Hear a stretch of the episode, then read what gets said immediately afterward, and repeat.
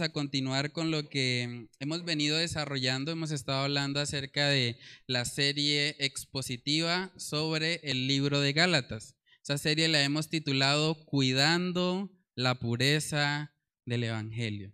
Porque vemos ahí mucho del celo del apóstol Pablo por el Evangelio.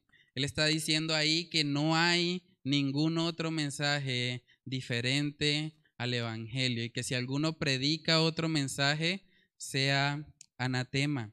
Entonces es muy importante, hermanos, que nosotros conozcamos bien el Evangelio y que podamos vivirlo. Vivirlo y también poder, eh, poder predicarlo em, a otras personas. Entonces, hace ocho días nuestro hermano Ernesto nos compartía la palabra muy interesante acerca de que somos libertados para amar. Libertados para amar. Y eso es una verdad muy importante porque algunos pueden tomar la libertad de pronto como, como ocasión para la carne. Y vemos que el apóstol Pablo antecede eso y por eso dice ahí en Gálatas 5:13, porque vosotros hermanos a libertad fuisteis llamados, solamente que no uséis la libertad como ocasión para la carne sino servíos por amor los unos a los otros.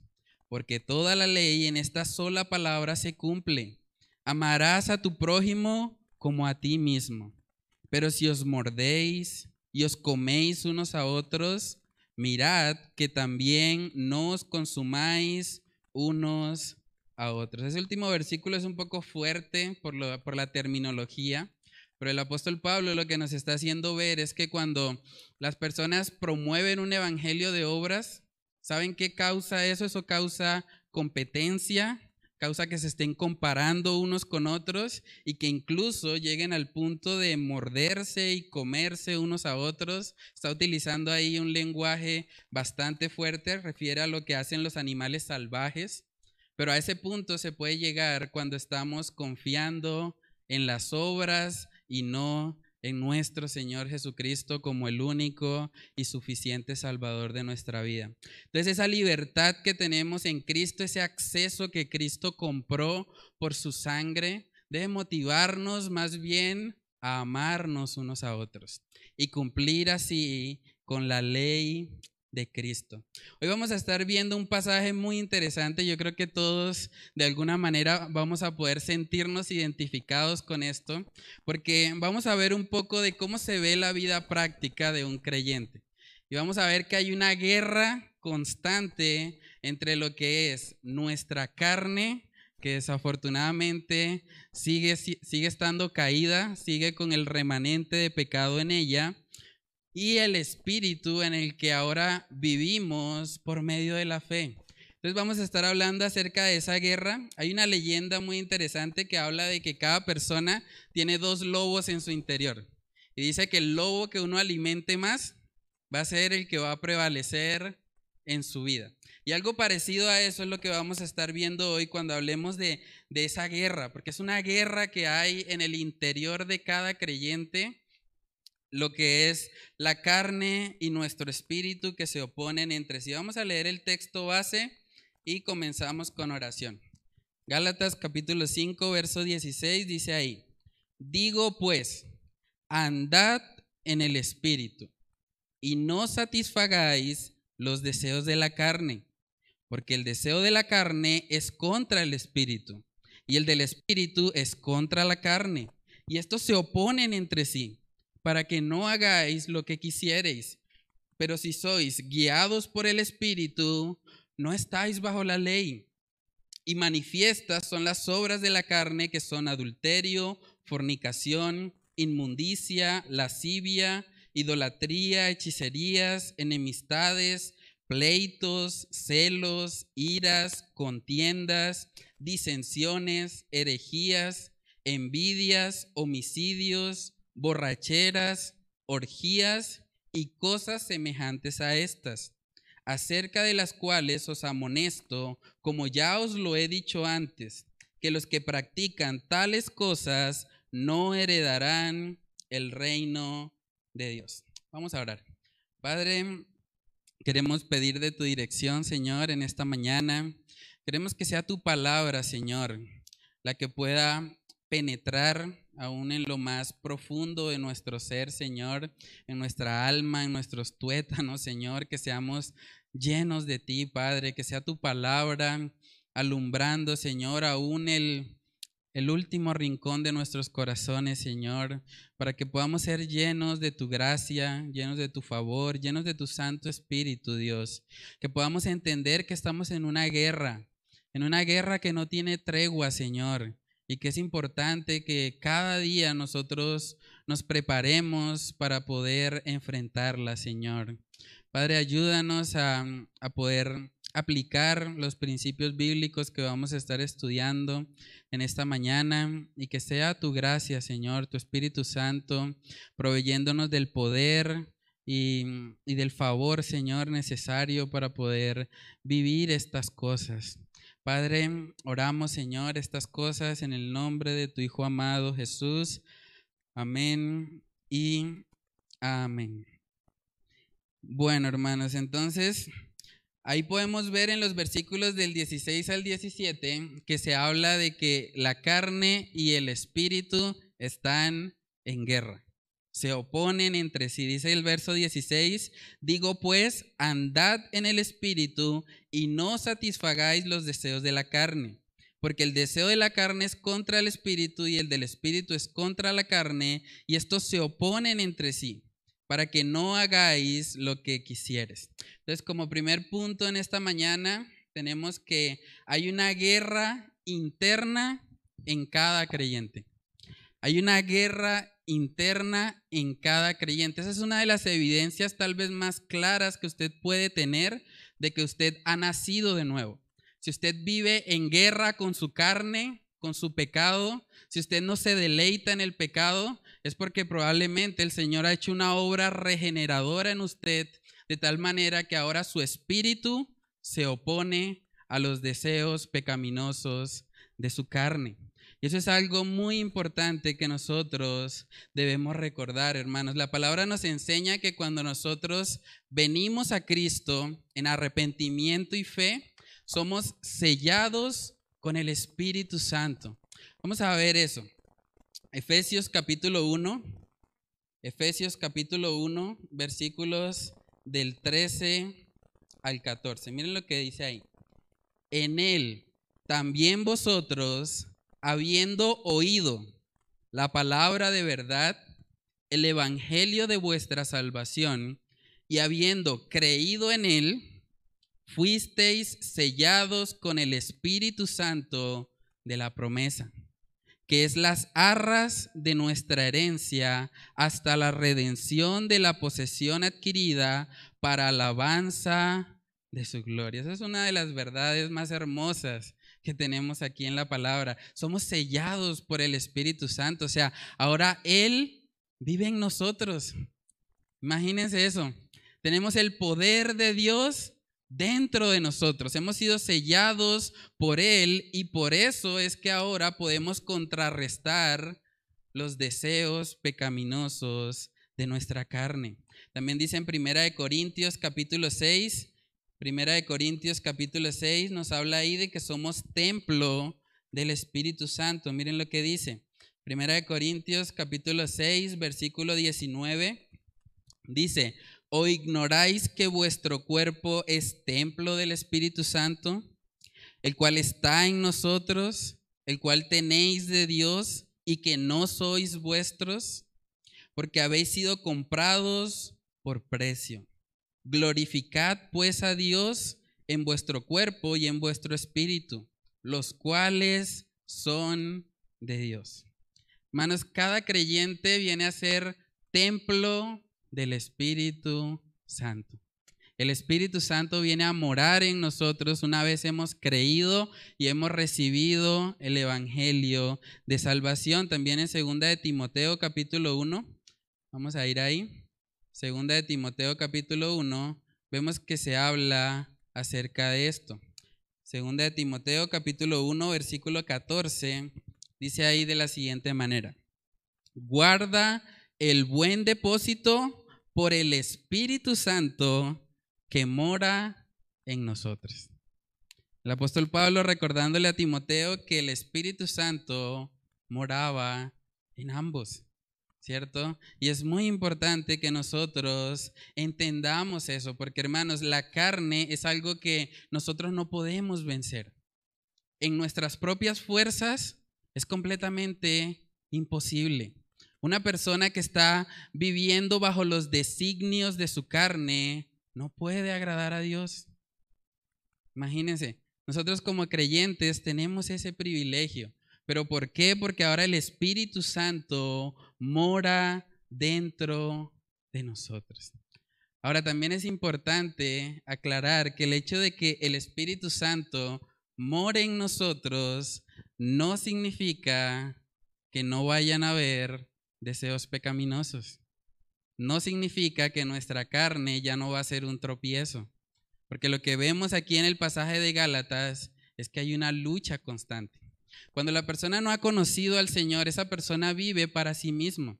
Incluso las buenas obras que esa persona hace, las hace por amor a sí misma. ¿Sí? Está pensando en sí, en agradarse a sí misma. Pero nosotros como creyentes que tenemos ahora el Espíritu Santo en nosotros, buscamos agradar a aquel que nos salvó. Buscamos glorificar al Padre. Y usted podría preguntarse, o sea que un cristiano tiene malos deseos. Vamos a verlo. Gálatas capítulo 5, verso 16 dice, digo pues, andad en el Espíritu y no satisfagáis los deseos de la carne. No dice que los deseos de la carne van a desaparecer. Dice que no debemos satisfacerlos, ¿cierto? Entonces, un verdadero creyente puede tener malos deseos pero no va a vivir practicando el pecado y es lo que vamos a ver más adelante. Vamos a ver otros textos donde vemos la lucha que el creyente tiene con su naturaleza pecaminosa. Vamos a Primera de Pedro capítulo 2. Primera de Pedro capítulo 2, versículo 11. Esta es una carta que escribe el apóstol Pedro a creyentes y miren lo que les dice. Amados, yo os ruego como a extranjeros y peregrinos, que os abstengáis de los deseos carnales que batallan contra el alma. Imagínense, creyentes con deseos carnales, deseos carnales que batallan contra el alma.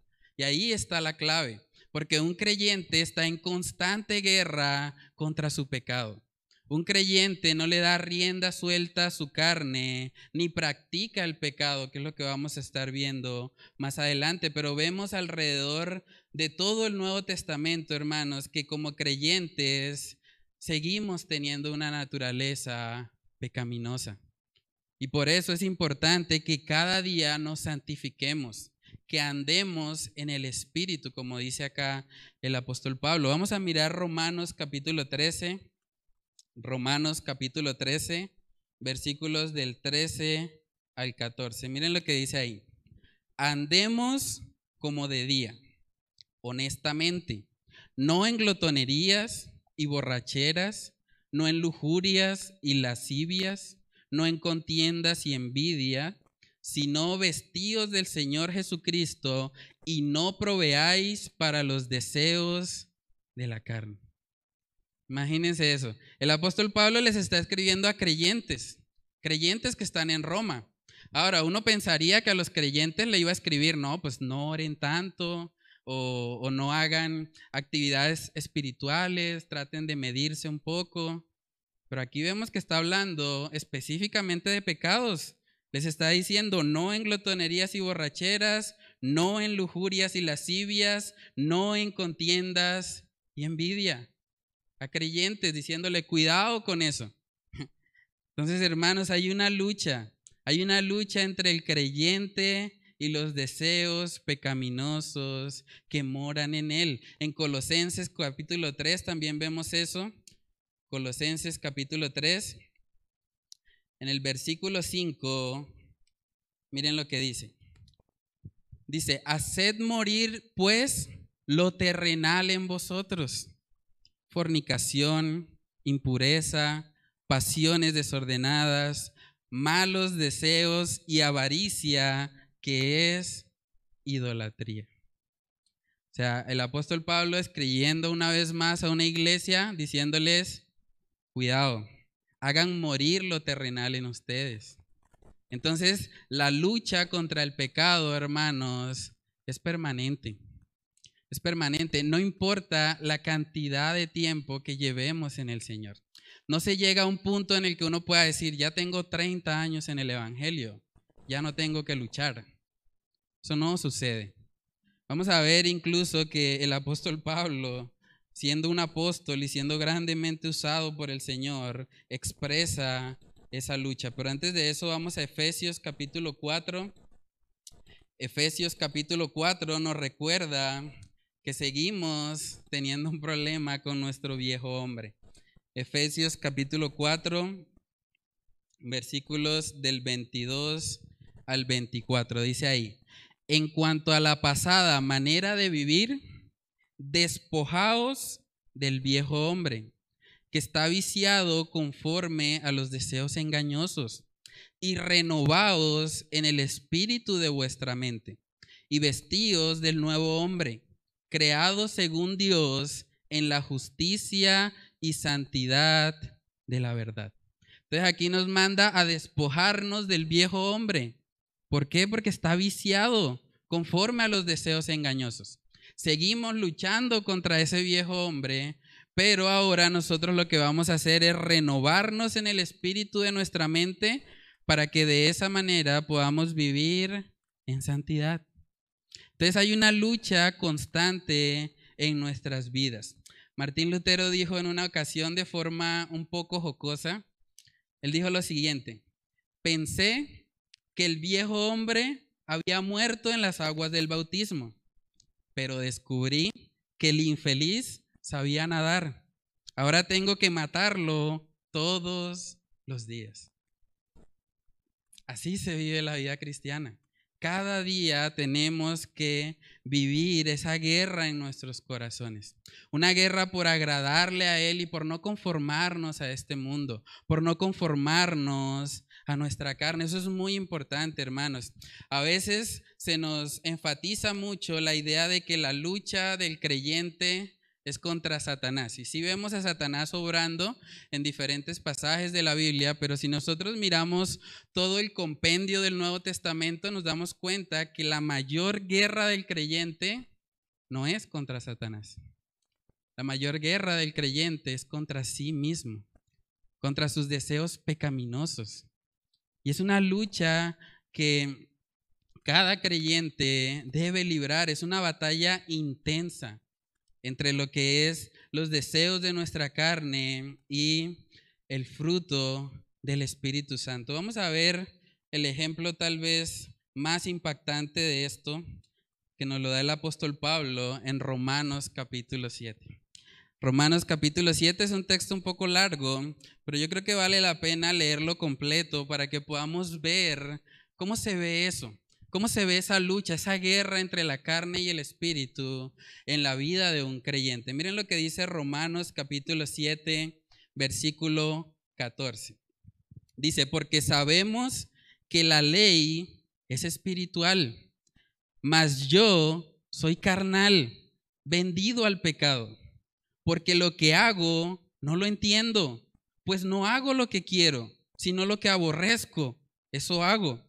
Y si lo que no quiero, esto hago, apruebo que la ley es buena. De manera que ya no soy yo quien hace aquello, sino el pecado que mora en mí. Y yo sé que en mí, esto es, en mi carne, no mora el bien. Porque el querer el bien está en mí, pero no el hacerlo. Porque no hago el bien que quiero, sino el mal que no quiero. Eso hago. Y si hago lo que no quiero, ya no lo hago yo, sino el pecado que mora en mí. Así que, queriendo yo hacer el bien, hallo esta ley, que el mal está en mí. Porque según el hombre interior, me deleito en la ley de Dios. Pero veo otra ley en mis miembros que se revela contra la ley de mi mente y que me lleva cautivo a la ley del pecado que está en mis miembros. Miserable de mí, ¿quién me librará de este cuerpo de muerte? ¿Pueden ver la lucha del apóstol Pablo? Nótese cómo él dice, yo quiero hacer lo bueno, pero hay algo dentro de mí que está mal. Y no es que le esté diciendo ahí, ah, bueno, entonces es mi pecado, no soy yo. No, lo que pasa es que el yo regenerado del apóstol Pablo quiere hacer lo bueno, pero el pecado que sigue morando en él tiende hacia la carne. Y por eso él, él ve esa lucha al punto de que él se siente miserable. Y usted podría decirme, bueno, pero yo conozco personas que no son cristianas y que también tienen ese tipo de luchas, que de pronto llegan incluso a sentirse también miserables porque hicieron X o Y situación. Pero hermanos, cuando nosotros comparamos los dos casos, un no creyente se siente miserable por las consecuencias de su pecado. En cambio, un creyente se siente miserable porque ha pecado en contra de aquel que lo amó, en contra de aquel que dio su vida por él en la cruz. Y esa es la diferencia entre los dos. Un verdadero creyente se duele de su pecado, aborrece su pecado. De verdad se siente indigno. David decía, límpiame, Señor, crea en mí un corazón nuevo renueva un espíritu recto dentro de mí. Hermanos, esa es la actitud que nosotros debemos tener frente al pecado. El pecado debe hacernos sentir miserables, pero al mismo tiempo, hermanos, ese pecado, ese, ese cuerpo de muerte en el que habitamos, también es un medio que el Señor utiliza para mostrarnos nuestra fragilidad para que veamos que no somos tan fuertes como muchas veces podemos creer. Ahí dice en Romanos capítulo 7 en el versículo 25, gracias doy a Dios por Jesucristo, Señor nuestro. Así que yo mismo, con la mente, sirvo a la ley de Dios, mas con la carne a la ley del pecado. Hermanos, ese texto nos permite ver que incluso un apóstol, una persona que fue grandemente usada por el Señor, tenía esa lucha, esa lucha constante, que quería hacer lo bueno. Vemos que constantemente la palabra que más se repite ahí en Romanos 7 es quiero, quiero, quiero hacer lo bueno, pero encuentro esta ley. Yo no quiero hacer lo malo, pero hay algo que me lleva a eso. El querer, el deseo de un creyente es agradar a Dios, es vivir para Él. Pero desafortunadamente tenemos esta carne, esta carne que se convierte en tropiezo.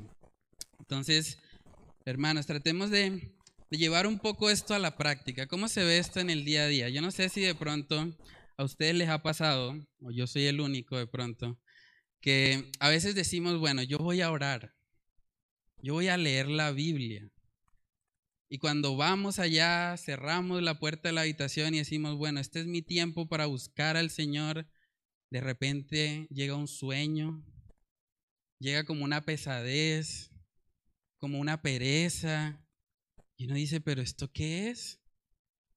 En cambio, cuando uno de pronto va a invertir ese tiempo en las redes sociales, en ver televisión, ahí el cuerpo está dispuesto. Ahí si el cuerpo quiere mirar y no está cansado y tiene energía. Y uno se pregunta, pero ¿por qué? ¿Por qué para hacer lo bueno mi carne parece que se opone? Cuando yo quiero orar, cuando quiero leer la Biblia, cuando quiero predicar el Evangelio a otros, casi que nuestra carne se levanta en contra.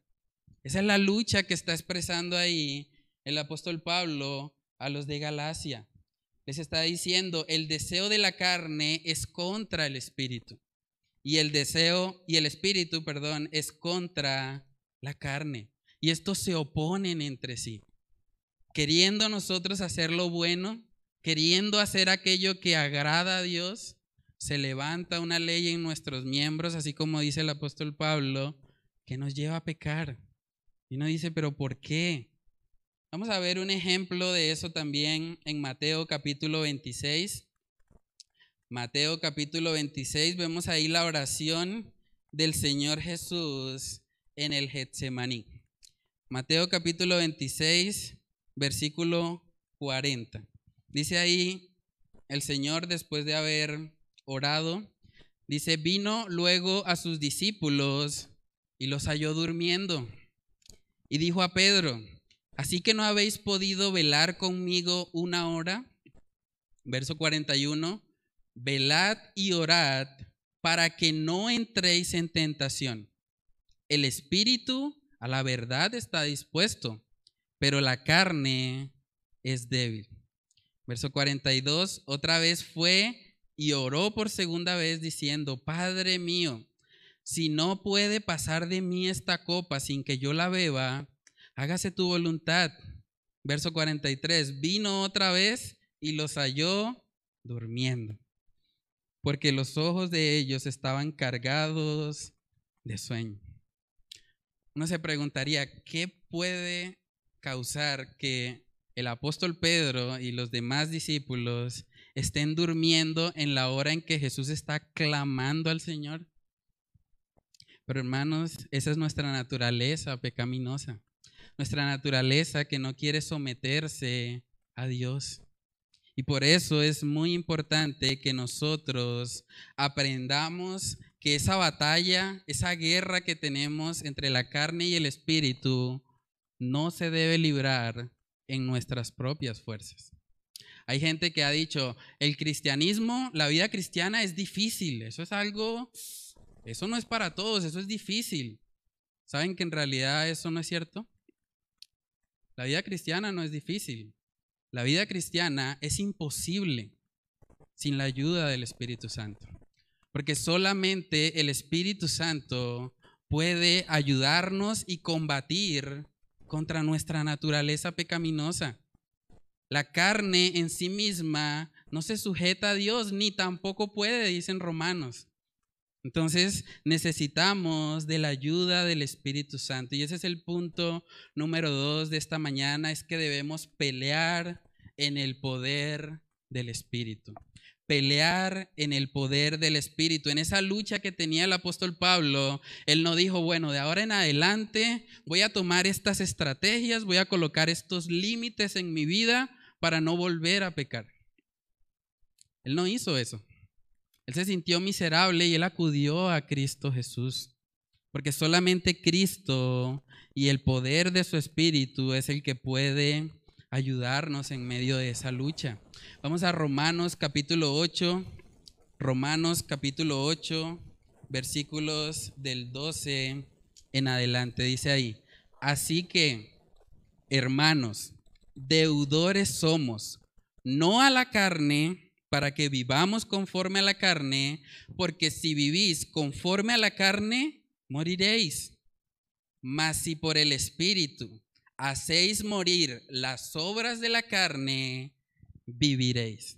Si ven cómo el Espíritu Santo es el, el, instrumento que Dios utiliza para contrarrestar las obras de la carne, para hacer morir aquello que, que no le agrada al Señor. Es muy importante que nosotros entendamos eso para que no intentemos pelear la batalla en nuestras propias fuerzas. Usted puede colocar todas las barreras que quiera en su vida para no pecar, pero si usted no trata con el problema de raíz, con el problema del corazón, eso no va a dar fruto.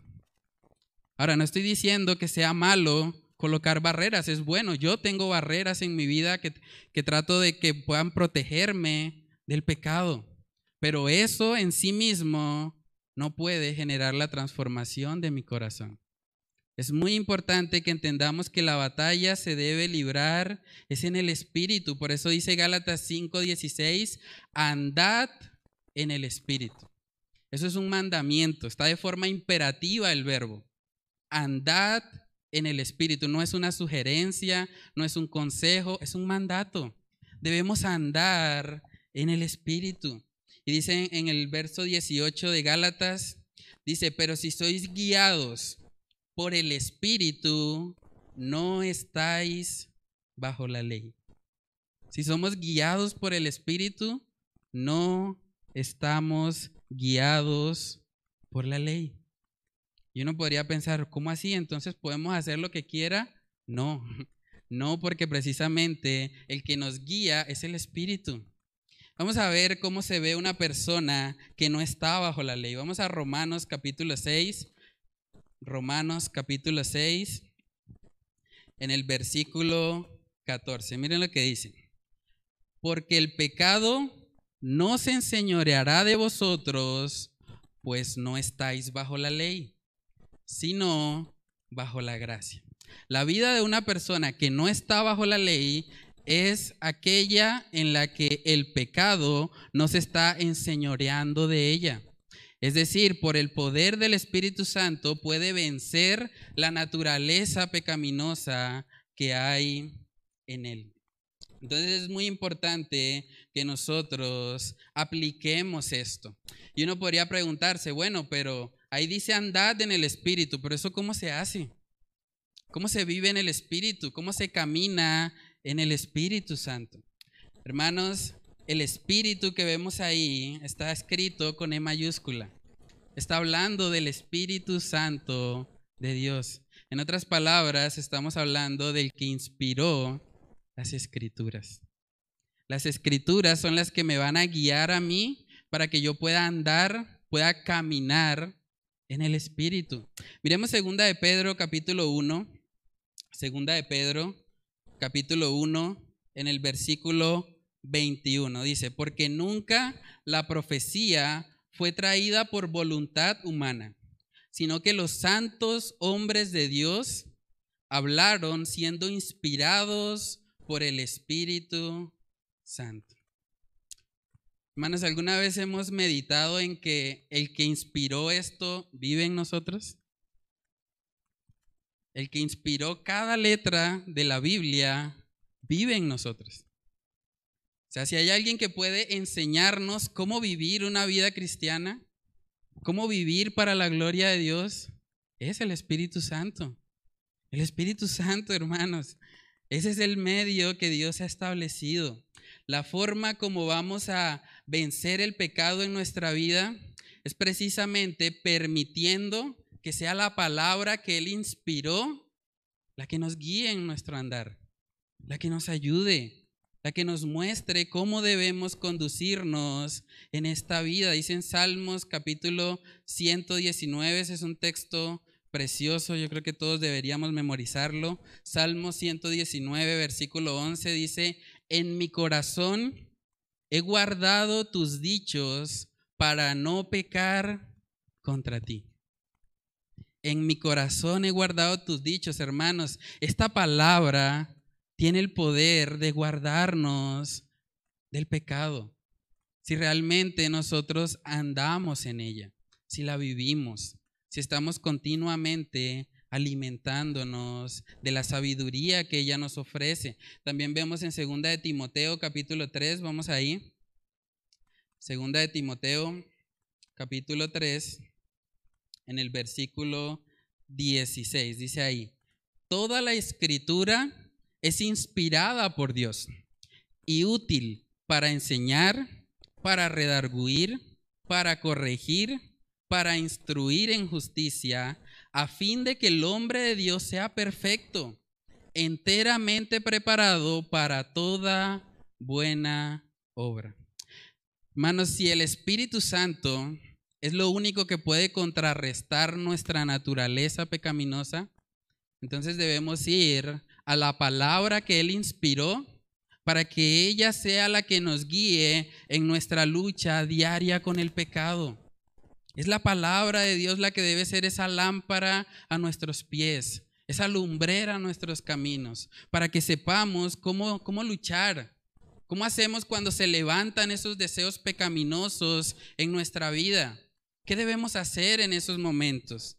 Les voy a dar cuatro principios que podemos aplicar basados en la palabra de Dios para enfrentar esa lucha, esa lucha que tenemos diariamente con el pecado. El primero de ellos es la oración. Acabamos de leerlo. Jesús le dijo a Pedro y a los discípulos, velad y orad para que no entréis en tentación. Es muy importante que nosotros vivamos vidas de oración. Andar en el Espíritu significa orar cada día al Señor. Permitir que sea Él el que, el que obre en nuestros corazones, el que alinee nuestros corazones a su buena voluntad a través de la oración. Entonces, hermanos, la oración nos ayuda en esa lucha. Vemos que Jesús les decía que el espíritu a la verdad está dispuesto, pero la carne es débil. La carne es débil. Si la carne es débil, debemos nosotros ser fuertes en la oración. Un segundo aspecto que podemos aplicar en esta lucha es escudriñar la palabra de Dios, leer la palabra de Dios. Cada día de nuestra vida nosotros tenemos que llenarnos de ella. No deje pasar un solo día sin mirar la palabra de Dios sin recibir por lo menos un versículo bíblico. Es muy importante, hermanos. La Biblia es la que nos guía, es la lámpara a nuestros pies. ¿Cómo vamos a caminar si no es con ella? Entonces, en esta lucha contra nuestra carne, es muy importante que leamos la palabra de Dios. Jesús decía, escudriñad las escrituras, porque ellas dan testimonio de mí. Entonces es muy importante para poder luchar esa batalla que tenemos entre la carne y el espíritu, que usemos la espada. Dice en Efesios capítulo 6 que la palabra es la espada con la cual nosotros podemos atacar los dardos del enemigo. También vemos eh, otro, otro aspecto importante basado en la palabra de Dios es que debemos predicarnos el Evangelio. Predicarnos el Evangelio. Cuando el apóstol Pablo le escribe a Timoteo que se esfuerce, le dice, acuérdate de Jesucristo. Acuérdate de Él. Hermanos, cuando se levanta un deseo pecaminoso en su vida, recuerde a Cristo. Recuerde que el pecado que usted quiere cometer es la razón por la cual Él fue a la cruz. Es la razón por la cual Él fue abandonado, por su propio Padre. Cuando nosotros recordamos el Evangelio, en esos momentos de tentación, en esos momentos donde de pronto podemos tener un deseo pecaminoso, hermanos, el Evangelio nos va a ayudar a poder contrarrestar esa naturaleza pecaminosa en nosotros. Entonces, predícate el Evangelio. La forma como podemos luchar en el Espíritu es predicándonos a nosotros mismos la palabra de Dios. Y número cuatro, debemos mantener comunión con otros hermanos. La Biblia nos exhorta que no dejemos de congregarnos, porque la unión de los creyentes hermanos nos fortalece. Yo doy gracias a Dios por esta iglesia, porque yo sé que hay hermanos en la fe con los que yo puedo hablar, que si yo me siento tentado, que si yo siento en algún momento que estoy perdiendo la batalla contra mi carne, yo puedo llamar a alguien y pedirle ayuda, pedirle oración. Hermanos, es muy importante que nosotros mantengamos esa comunión unos con otros. El Señor ha diseñado la iglesia para que sea un medio por el cual los creyentes son perfeccionados, los creyentes son madurados. Entonces debemos preguntarnos, ¿cómo estamos viviendo nuestras vidas? ¿Realmente nosotros vivimos nuestras vidas en nuestra propia sabiduría? ¿Tratamos de luchar con el pecado a nuestra manera? ¿O estamos yendo a la palabra de Dios? Y permitiendo que ella sea la que me muestre los medios que puedo utilizar para tener victoria en esa batalla. También, hermanos, debemos preguntarnos, ¿qué estamos alimentando más?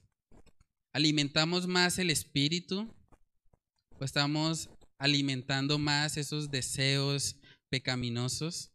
De pronto estamos dando rienda suelta a algún deseo por ahí de la carne Hermanos, es muy importante que nosotros examinemos nuestras vidas.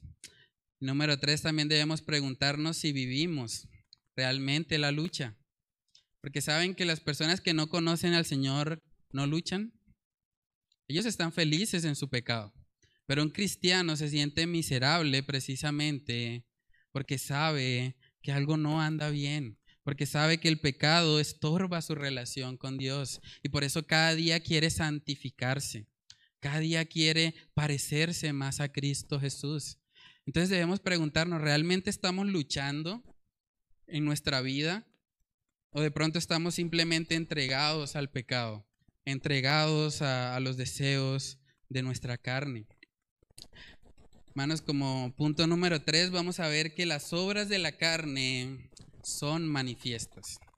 Las obras de la carne son manifiestas y eso lo vemos ahí en Gálatas capítulo 5 en el versículo 19. Dice, y manifiestas son las obras de la carne, que son adulterio, fornicación, inmundicia, lascivia, idolatría, hechicerías, enemistades, pleitos, celos, iras, contiendas, disensiones, herejías, envidias, homicidios, borracheras, orgías y cosas semejantes a estas, acerca de las cuales os amonesto, como ya os lo he dicho antes, que los que practican tales cosas no heredarán el reino de Dios. Hermanos, quisiéramos pensar que esas cosas no se pueden presentar en la vida de un creyente, pero si están escritas acá en la palabra es porque debemos guardarnos de ellas. La carta a los Gálatas está escrita a creyentes y les está diciendo, cuidado, manifiestas son las obras de la carne. Un comentarista agrupó los, eh, los pecados que vemos ahí en cuatro tipos. En el versículo 19 vemos que habla de adulterio, fornicación, inmundicia y lascivia. Los cuatro están relacionados con el pecado sexual. Nosotros vemos también en otras listas, como en 1 Corintios 6 y en otros pasajes de la palabra, que cuando se habla de esas obras de la carne, generalmente se empieza hablando acerca del pecado sexual. Hermanos, el pecado sexual es una realidad en la vida de los creyentes, es una tentación para muchas personas. Y debemos hablar de esas cosas. Yo sé que de pronto es un tema un poco incómodo, pero es una realidad que habita en nosotros y que por lo tanto debemos combatirla. No debemos vivir ese, ese pecado de forma secreta, no contarle a nadie, sino más bien buscar la manera en que el Espíritu Santo de Dios nos ayude. Que el Espíritu Santo nos dé la capacidad para nosotros poder enfrentar esa lucha, porque hay victoria en Cristo Jesús. En Cristo Jesús se puede tener victoria sobre cualquier pecado sexual. La segunda clasificación que vemos ahí son los pecados de falsos dioses.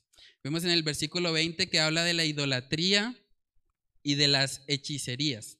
Eso habla de poner la confianza en otras cosas diferente al Señor. Por eso lo llama el comentarista como pecados de falsos dioses. La idolatría y la hechicería quitan del primer lugar a Dios y ponen cualquier otra cosa ahí. Un idólatra es básicamente una persona que quita a Dios del primer lugar de su vida y pone ahí cualquier otra cosa. Decía un autor que el corazón humano es una fábrica de ídolos. Entonces debemos guardarnos también de eso, la idolatría, las hechicerías. Nosotros no debemos confiar en nada aparte a nuestro Señor Jesucristo.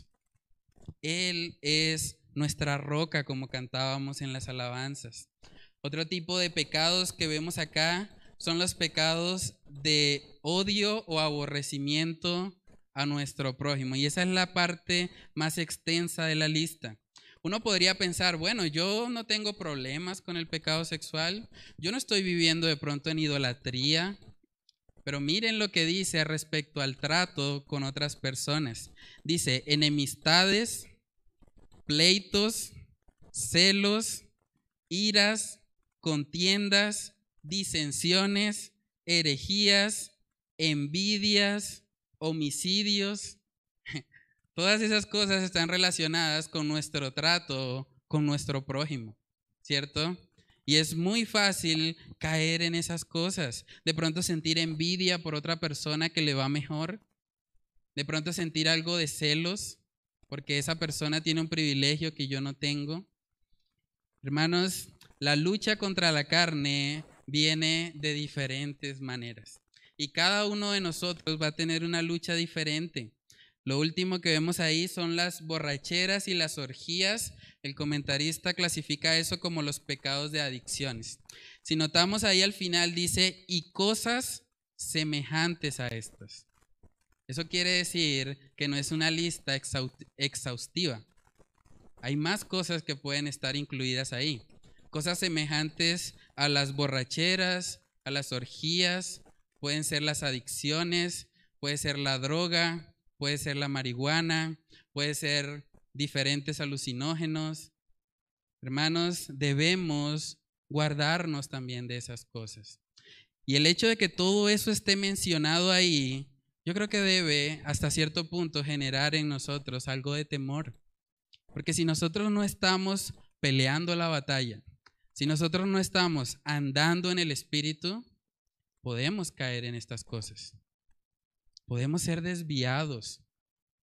Y vamos a ver ahí que termina justamente diciendo algo muy importante y es que los que practican, y esa palabra es clave, los que practican tales cosas no heredarán el reino de Dios. Esa palabra practican hace referencia a hacer algo con mucha frecuencia, sin arrepentimiento y hacerlo como un deporte. Una persona que constantemente está en fornicación, que no tiene ningún tipo de arrepentimiento por ese pecado y que lo sigue viviendo y practicando como si fuera un deporte, esa persona está mostrando que no ha nacido de nuevo. Está mostrando que el Espíritu Santo no mora en ella y por lo tanto no tiene la lucha. Está entregado, está rendido al pecado. Entonces debemos guardarnos de eso, hermanos. La palabra nos enseña en Primera de Juan. Vamos ahí. Primera de Juan capítulo 3, versículos del 8 al 9. Dice, el que practica, otra vez vemos esa palabra, el pecado es del diablo, porque el diablo peca desde el principio. Para esto apareció el Hijo de Dios, para deshacer las obras del diablo. Todo aquel que es nacido de Dios no practica el pecado porque la simiente de Dios permanece en él y no puede pecar porque es nacido de Dios. Hermanos, un verdadero creyente no va a vivir constantemente practicando esas cosas. Puede caer, desafortunadamente sí, pero no se va a mantener ahí. No se va a quedar revolcándose en el lodo. Va a salir de ahí por el poder del Espíritu Santo que mora en él. En la misma carta a los Gálatas vemos un pasaje que nos ayuda mucho en esta lucha. Mira lo que dice Gálatas capítulo 6, versículos del 7 al 8. Dice, no os engañéis, Dios no puede ser burlado, pues todo lo que el hombre sembrare, eso también segará. Porque el que siembra para su carne, de la carne segará corrupción. Mas el que siembra para el Espíritu, del Espíritu segará vida eterna. Dos opciones. O sembramos para la carne o sembramos para el Espíritu. Y dice ahí el pasaje, no os engañéis. Si usted ve que en su vida lo que caracteriza su vida, los frutos de su vida, es continuamente las obras de la carne manifiestas, usted debe examinarse. Debe examinarse y analizar si realmente usted ha recibido a Cristo Jesús en su corazón. Porque una persona que está constantemente practicando el pecado como un deporte está demostrando que el Espíritu Santo no vive en él. Porque el Espíritu Santo dice en Efesios que es contristado cuando nosotros pecamos. Y si no sentimos esa tristeza, si no hay esa disciplina de Dios, Dice en Hebreos 12 que Dios al que ama disciplina. Si podemos simplemente practicar el pecado como si nada, eso estaría demostrando que no le pertenecemos a Cristo y por eso es que dice ahí el apóstol Pablo que los que practican tales cosas no heredarán el reino de Dios. No quiere decir que estas personas perdieron su salvación, quiere decir que nunca la tuvieron porque estaban practicando eso como si nada. Nunca hubo una transformación en su ser. Nunca nacieron de nuevo. Nunca experimentaron un encuentro íntimo y personal con el Señor Jesucristo. Yo quiero decirles, amigos o hermanos que están acá escuchándome, si hay alguien acá que examinando su vida reconoce que lo que ha caracterizado su vida son esas obras de la carne manifiestas, yo quiero animarle a que hoy sea el día de salvación. Que hoy sea el día en el que usted reconozca, Señor, he vivido para mí. He vivido para satisfacer mis deseos pecaminosos. Y por lo tanto, lo que veo fruto en mi vida es precisamente estas cosas, esas obras manifiestas. Y que el Señor sea permitiendo que usted pueda venir a Cristo Jesús en arrepentimiento y fe. Si usted hace eso hoy, si usted rinde su vida al Señor, dice Jesús en Juan capítulo 6, que el que a mí viene, yo no le echo fuera. Si usted viene a Cristo con un corazón contrito y humillado, hay esperanza para usted. No importa si usted ha vivido una vida caracterizada por las obras de la carne. Si usted viene a Cristo hoy, usted puede ser sellado con el Espíritu Santo de la promesa y empezar a tener esa lucha. Empezar a tener victoria sobre ese pecado sobre esas obras manifiestas de la carne que estorban su comunión con el Señor. Entonces, si usted no ha dado ese paso, yo le animo a que hoy sea el día de salvación, que hoy sea el día de reconocer que de pronto su vida no ha sido caracterizada por andar en el Espíritu, pero que hoy puede usted dar ese paso y venir a Cristo con un corazón humillado. Entonces, hermanos, este pasaje nos muestra cómo una persona que practica constantemente estas cosas está dando evidencia de que no ha conocido al Señor. Y justamente después en Gálatas 5:22 vemos que se habla del contraste de eso. El contraste de eso es el fruto del Espíritu. Y ahí voy a hacer una pequeña pausa porque vamos a iniciar una pequeña miniserie dentro del libro de Gálatas. La miniserie es que vamos a estar viendo cada aspecto del fruto del Espíritu Santo para que podamos enfatizar en eso y examinarnos, mirar cómo estamos en eso. Porque el fruto del Espíritu es consecuencia directa de andar en el Espíritu. Si andamos en el Espíritu, se va a ver amor, gozo, paz, paciencia, benignidad, bondad, fe, mansedumbre, templanza. Y esas cosas son las que deben caracterizarnos. Hay muchas iglesias donde enseñan que el Espíritu Santo, que el fruto del Espíritu Santo es de pronto sentir un calor o de pronto entrar en un estado de trance. Pero aquí vemos claramente, hermanos, que el fruto del Espíritu Santo no tiene nada que ver con eso. No tiene que ver con caerse, con temblar, con botar babas, nada de eso. Realmente el fruto del Espíritu Santo se ve reflejado en nuestro corazón. Y eso es lo que vamos a empezar a estudiar a partir del próximo domingo con la ayuda del Señor. De una vez los animamos a que se preparen. Va a ser una miniserie sobre el fruto del Espíritu. Entonces vamos a orar, hermanos, y vamos a pedirle al Señor que Él nos ayude en esa lucha. Que si hay alguien que está de pronto derrotado, que está viviendo eh, en las obras manifiestas de la carne, que hoy sea el día de arrepentimiento, que hoy sea el día para buscar al Señor y reconocer que en nuestras propias fuerzas es imposible, pero en las fuerzas de Dios todo es posible. Vamos a orar.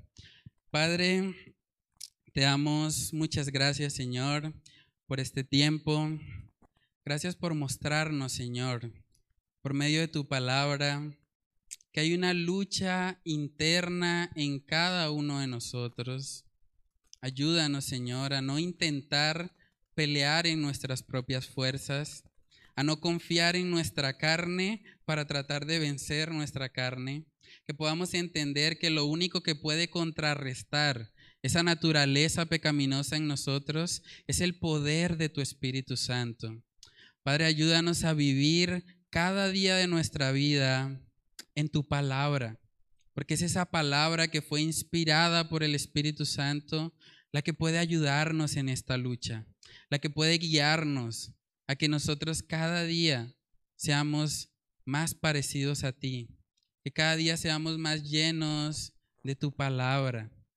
Ayúdanos, Señor, a poder caminar contigo de la mano, a no estar rendidos al pecado, a recordar, Señor, que en ti y solo en ti se puede encontrar fortaleza. En ti podemos tener victoria sobre el pecado, no porque seamos fuertes, sino porque tú lo eres, porque tú tienes el poder para transformar aún al más vil pecador. Padre, ayúdanos a depender cada vez más en ti, a no creernos autosuficientes, no creer que podemos vivir en nuestras propias fuerzas, sino que cada día seamos más dependientes de tu amor y de tu gracia. Oramos, Señor, estas cosas en el nombre de tu Hijo amado Jesús. Amén y amén.